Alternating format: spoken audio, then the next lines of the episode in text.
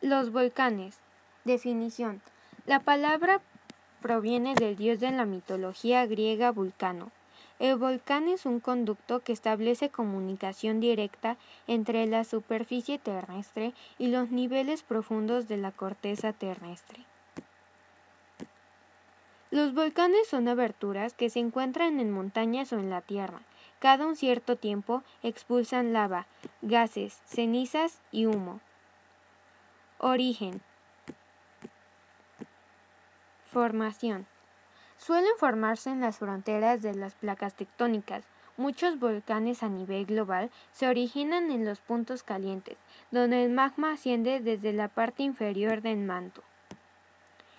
El rol de las placas tectónicas. Se forman en zonas donde las placas tectónicas divergen una con respecto a otra. En efecto, en esta zona la corteza oceánica se estira y separa, formándose una zona débil por donde emerge el magma. Geografía. Volcán Kilauea, Hawái. Es uno de los volcanes más activos del planeta y es de gran tamaño. Monte Fuji, isla Honshu, Japón. Su altura lo convierte en el punto más alto de Japón y se considera sagrado. Monte Etna, Sicilia, Italia.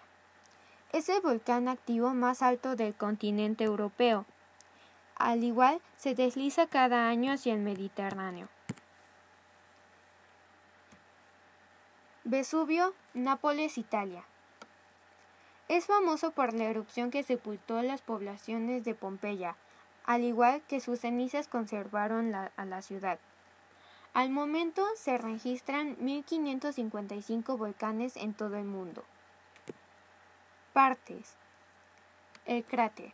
Es la abertura que comúnmente se localiza en la cima del volcán y por donde se expulsa lava, cenizas y otros materiales piroclastos. La caldera. Se trata de una gran depresión que se forma cuando un volcán libera la mayoría de los contenidos de su cámara magmática. Cono volcánico. Es una acumulación de lava solidificada y piroclastos fuera del volcán. Fisuras. Son grietas alargadas de ventilación de ventilación por donde se expulsa el magma o gases internos hacia la superficie. Chimenea. Es el camino que conecta al cráter con la cámara magmática. El dique. Son formaciones magmáticas de forma tabular que atraviesan capas de rocas adyacentes y luego se solidifican. El domo es una acumulación circular de lava muy viscosa que no logró desplazarse lo suficiente.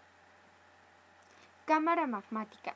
Se encuentra a grandes profundidades y no es más que el depósito que almacena la roca fundida.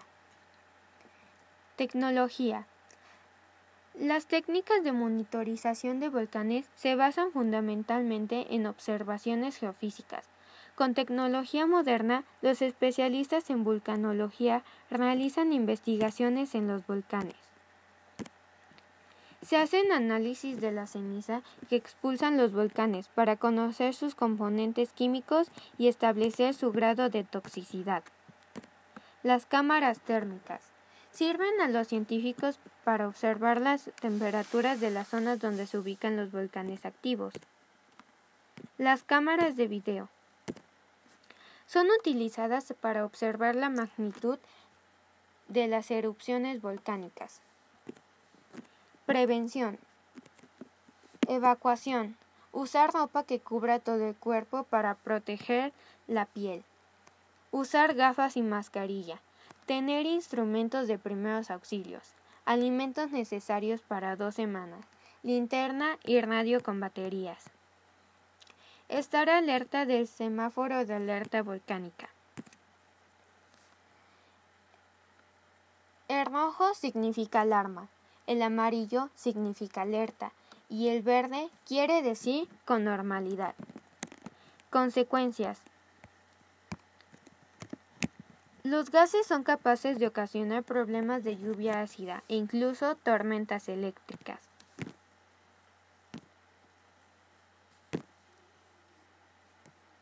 Cenizas. La ceniza de un volcán puede inducir incendios forestales, contaminar el agua y dañar las cosechas, la vegetación y el ganado. Y algo muy importante es la pérdida de vidas humanas. Aspectos. Aspecto sociocultural. ¿Cómo la sociedad se previene ante una emergencia de una erupción volcánica? Con acciones como la evacuación y teniendo instrumentos o materiales necesarios. Rol del ser humano.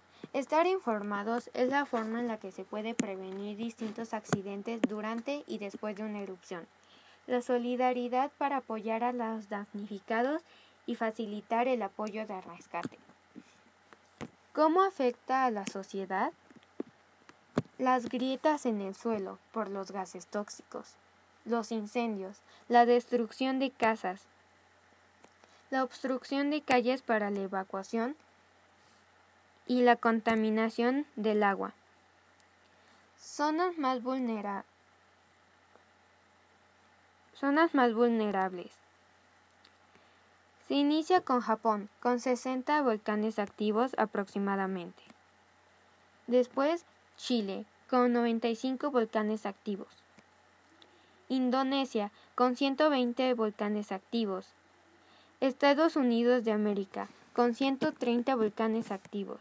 Y por último, Rusia, con 172 volcanes activos aproximadamente. ¿Cómo se mide la intensidad de una erupción volcánica?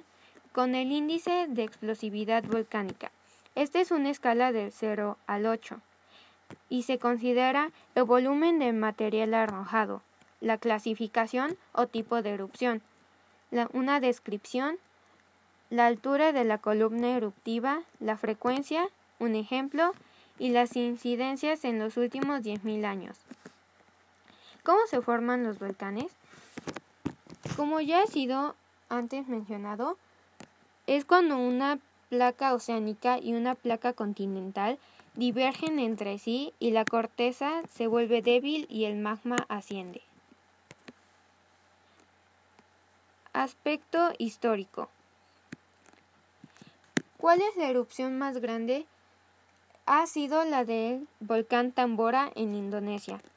El origen de la palabra, del dios de la mitología griega Vulcano. ¿Cuál es la primera erupción de la que se tiene registro? Es de una de 1815. Y el origen de los volcanes. Son una manifestación en la superficie de la energía interna de la Tierra. Aspecto económico. Los desastres naturales llevan a 26 millones de personas a la pobreza. Se pierden millones de dólares por cada desastre. Las industrias que más son afectadas por una erupción volcánica es el turismo, la transportación de alimentos, industria farmacéutica y el correo. ¿Qué programa existe? Está el programa de apoyo a MIPIMES siniestradas por desastres. Este destina recursos para la recuperación de micros, pequeñas y medianas empresas por desastres naturales. Aspecto político. ¿Qué organizaciones existen para el apoyo a la sociedad ante una emergencia con los volcanes? La Organización Mundial de la Salud, o por sus siglas OMS, y la Organización de las Naciones Unidas, o por sus siglas ONU. ¿Qué plan de prevención existe? Está el semáforo de actividad volcánica es un medio internacional que indica la condición de peligro de un volcán y sirve para informar sobre su actividad. Permite conocer las acciones a realizar en cada fase definida con su color rojo, amarillo y verde. ¿Qué leyes existen para la protección a la sociedad? En México existe la Ley General de Protección Civil.